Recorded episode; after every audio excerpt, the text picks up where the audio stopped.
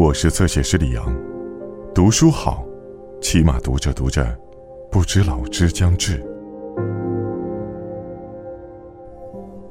每天忙着过自己的生活，读不同的书，做感兴趣的事，坚持锻炼身体，增长学识。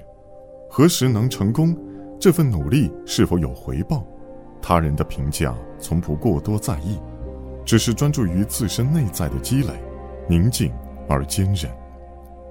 一个人就像一座城池，看似安逸平和，实则内心风生水起，默默攻城略地。小严谨，孤独这种病，遇见你就好了。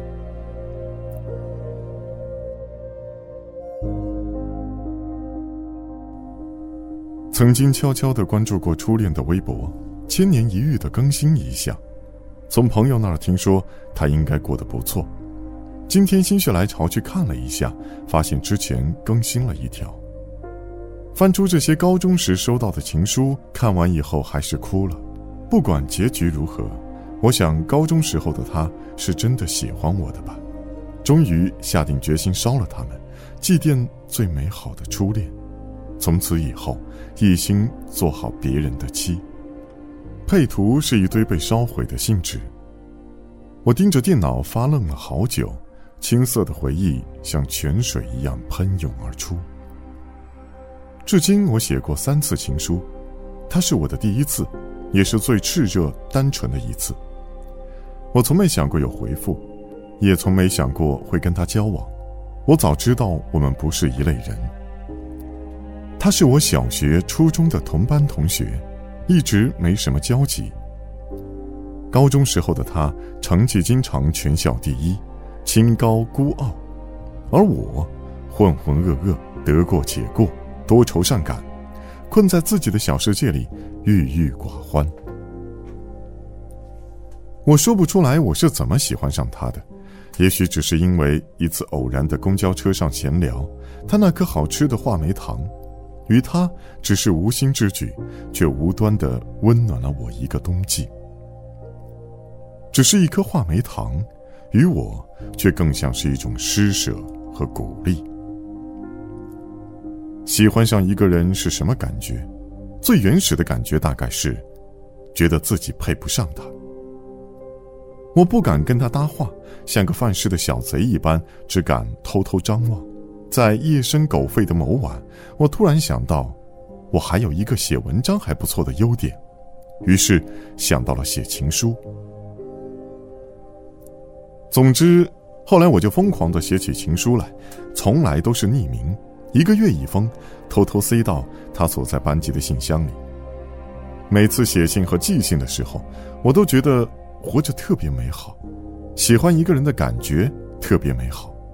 就像一叶轻舟在江上漂泊，突然风和日丽，可以看到前进的方向。就这样，持续了整个高三。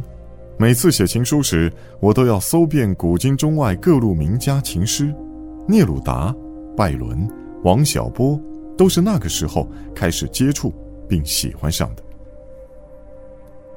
每个周六的晚上，在台灯下小心翼翼地抄写自己反复确认的原稿，一字一句认认真真写在精心挑选的信纸上，偶尔会放点花瓣，好像祷告一样虔诚地摆放好，然后偷偷想象他收到信后的神情。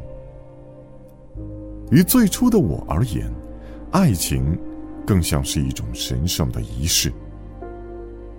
我以为。这是一个秘密。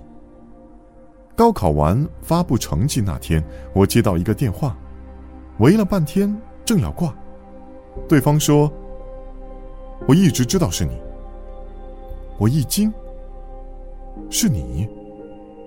你要去哪所学校？”我说：“本地的某大。”他那边沉默了一会儿，道：“谢谢你的信，其实你很不错的。”我也没有你想象的那么好，而且我已经报了外地的某大。我笑笑，挺好，你本来就很优秀，所以那边欲言又止。我知道，我没有多想什么。我说：“还是谢谢。”说完就挂了。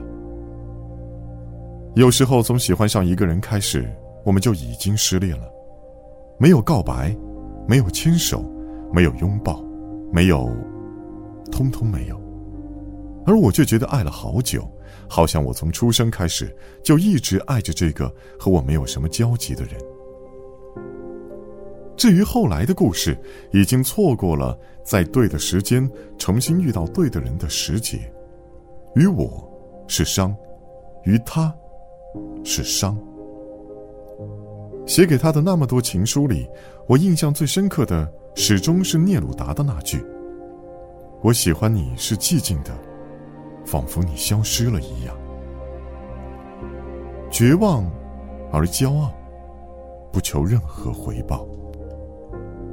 在日本第一年的平安夜，我打开邮箱，发现了一个苹果。和一封信。小远景，你好，我其实不太认识你，你也肯定不认识我。我们有过几次擦肩而过，想必你都不会记得。有一天，学校组织一起去某某神社，你穿着我喜欢的白衬衫，在逆光的树影下，站在飞舞的鸽子群中，干净瘦弱，却又温柔随和。只为那一刻的心动，我想说，写这封信的时候，我是喜欢你的。祝你。平安夜快乐。我站在邮箱前，把信读了一遍又一遍，手拿着苹果，始终怀疑这是一场恶作剧。然而，心中软绵温馨的感觉始终难忘。那一刻，我终于明白，曾经收到我的情书的姑娘对我说的那句“谢谢”，原来并非只是敷衍。我想好好对这个人说一声谢谢。可惜到最后，我也不知道他是谁。生命中会遇到那么多心动的人，我们能抓住的却少之又少。有时候觉得是爱吧，有时候又觉得只是单纯的欣赏。而情书的存在，比起倾慕，更像是一种自恋，自恋那个多情又忧郁的深夜里，清澈而纯粹的青春悸动。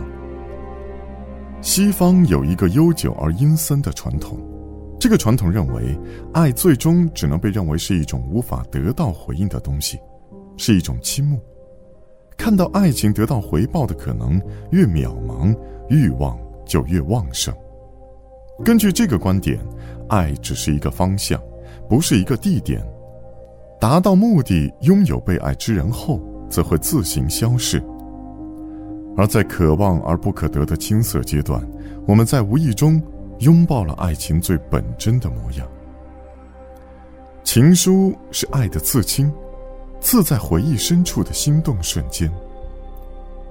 曾经为你写满相思的那封信啊，再也不会变成我心里那道轻快而忧伤的水印。偶尔会觉得，我们好像有一样重要的东西要去寻找。却又忘了要寻找什么，也不知道怎么去寻找。我们忘了曾经为什么而新鲜，为什么而兴奋，为什么而孜孜不倦，又为什么而思念难眠。如果我真的爱过你，我就不会忘记。当然，我还是得不动声色的走下去，说：“这天气真好。”风又轻柔，还能在斜阳里疲倦的微笑，说：“人生真平凡，也没有什么波折和忧愁。”